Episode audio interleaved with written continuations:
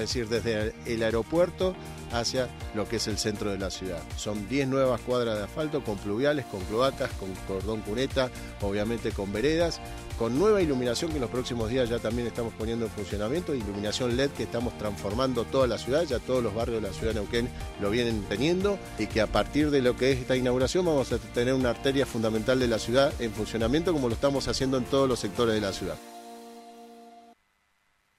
Subite al tercer puente con Jordi y Sole.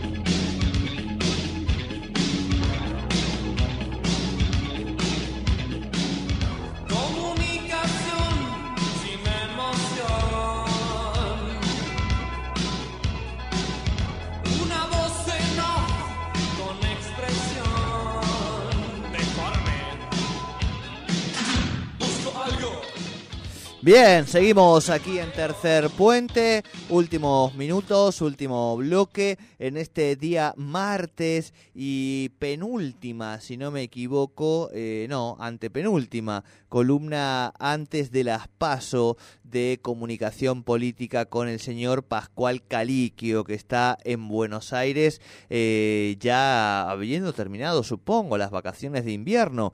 Muy buenos días, Pascual, ¿cómo estamos? Bienvenido a tu espacio. Muy buenos días, sí, terminaron ayer.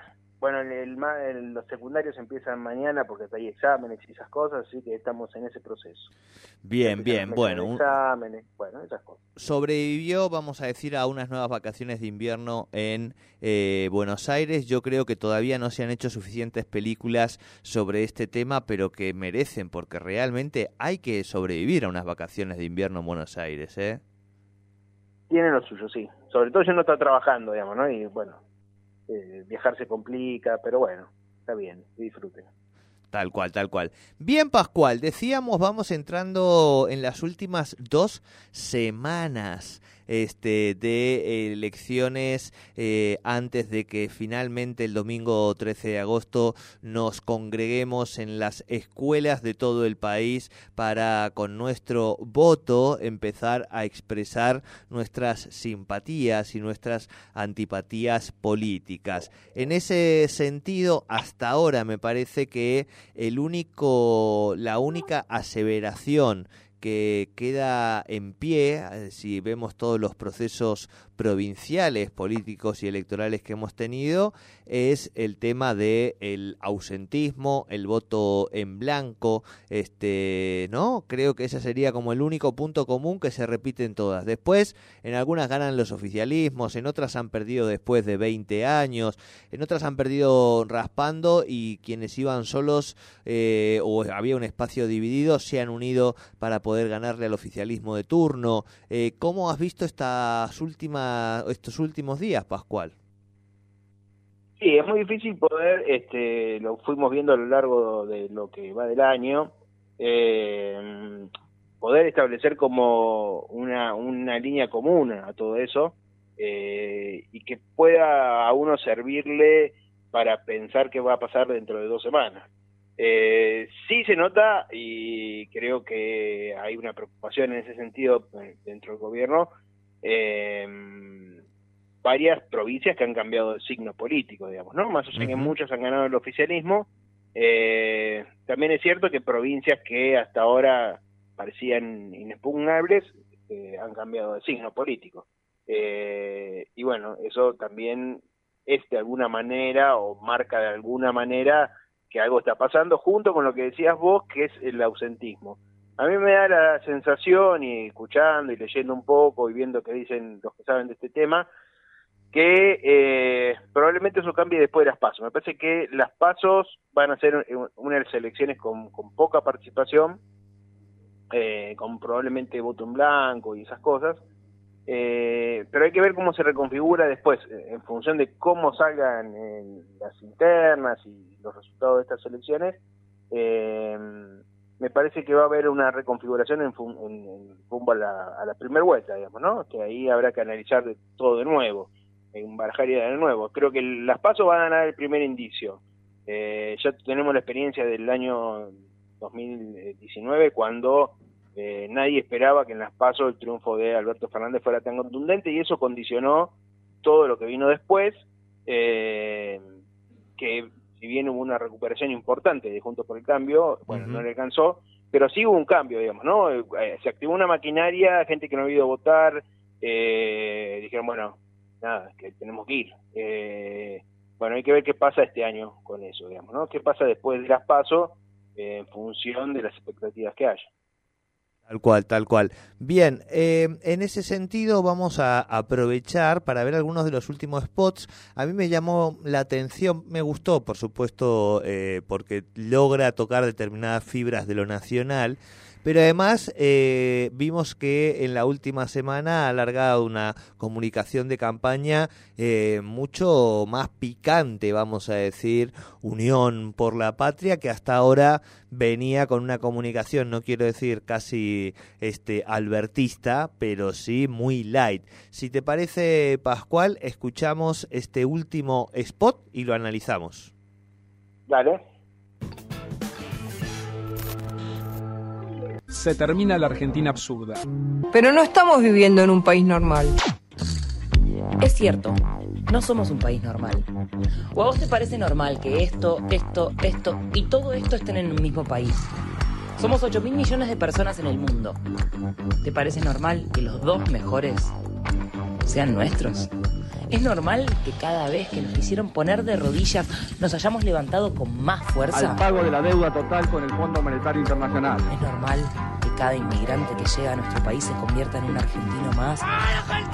Que cada turista que llega quiera ser un poco argentino. ¿Y por qué cada vez que pasa algo en cualquier lugar del mundo hay un argentino? No me jodas no es normal. No es normal exportar reactores nucleares, tener universidad pública y gratuita, que votemos todos y votemos mucho, que nos abracemos con desconocidos, que aplaudamos cuando aterriza el avión. No. Argentina no es un país normal. Argentina es una patria maravillosa y vamos a defenderla.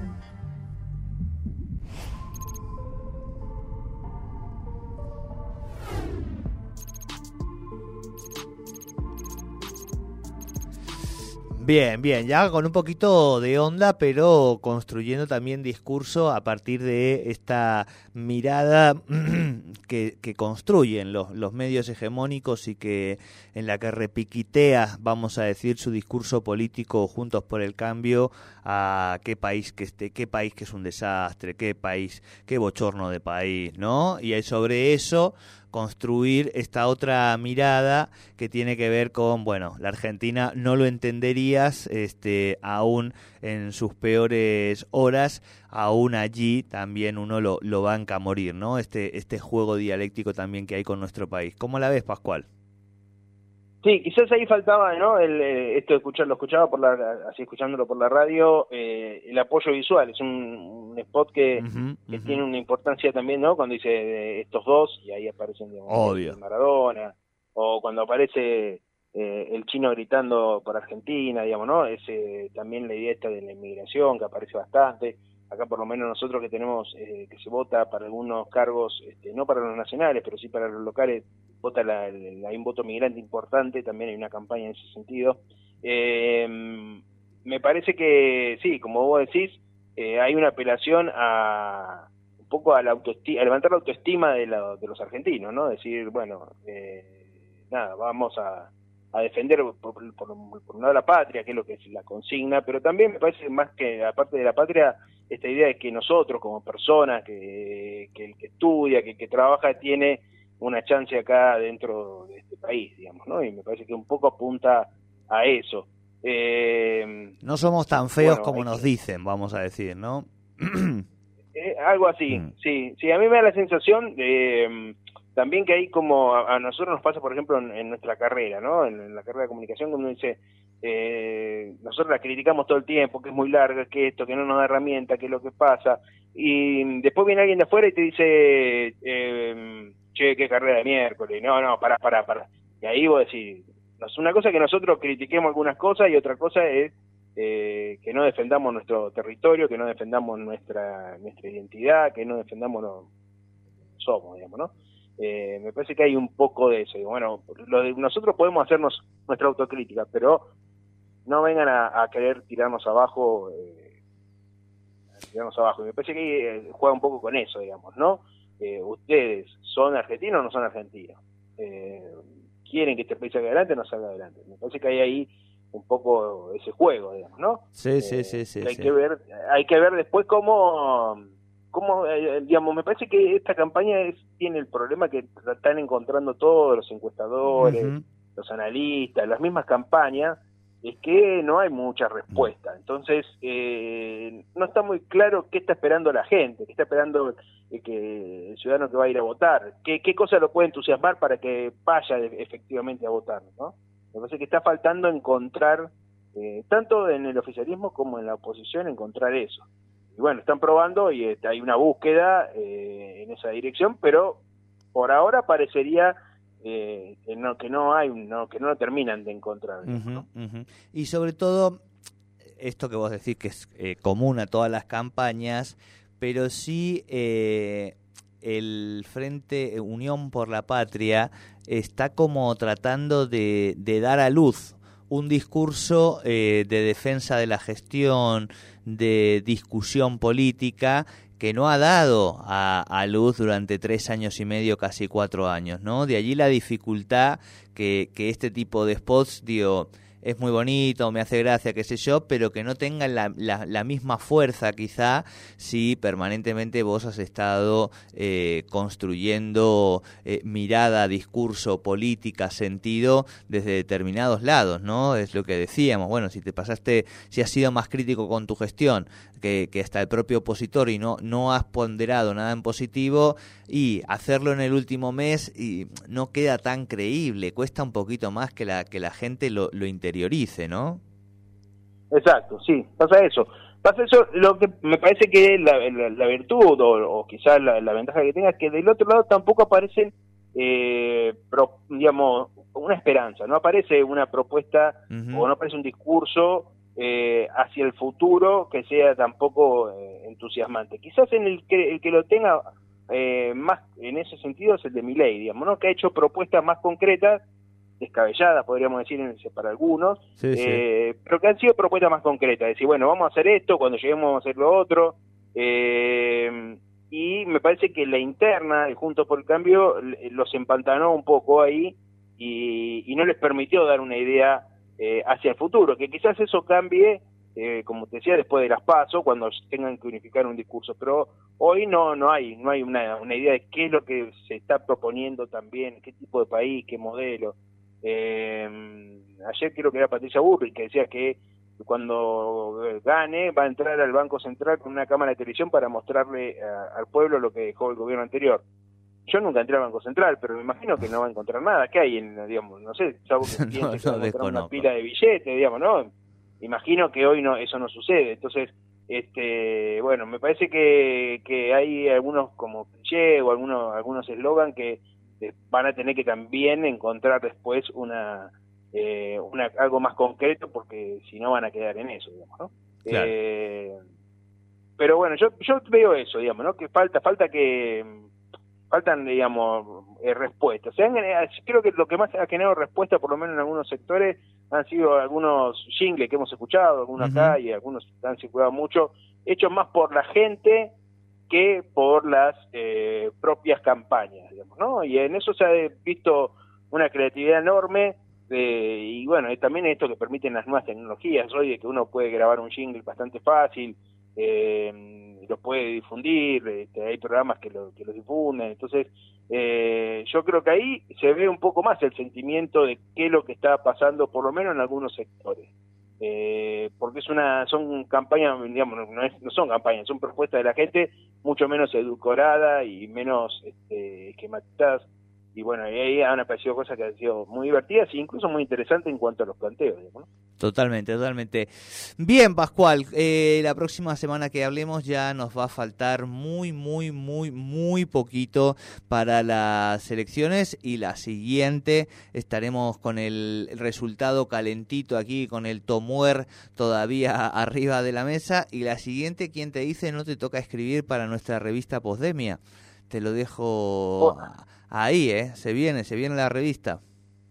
Estamos a disposición para, para, para eso, me encanta, así que bueno, ¿cuándo, ¿cuándo tenemos el primer número? El primer número será una semana después de las elecciones, así que para tener una, el sábado siguiente cinco días, seis para analizar con más tranquilidad. Y ahí vamos a tener un poquito más de, de posibilidad de reflexionar. Muy bien, me parece muy bien. Tal cual. Bien, estimado, abrazo grande, buena jornada. Abrazo, nos vemos. Hasta, Hasta luego. aquí nuestra columna de comunicación política y nosotros vamos con el cierre de este programa.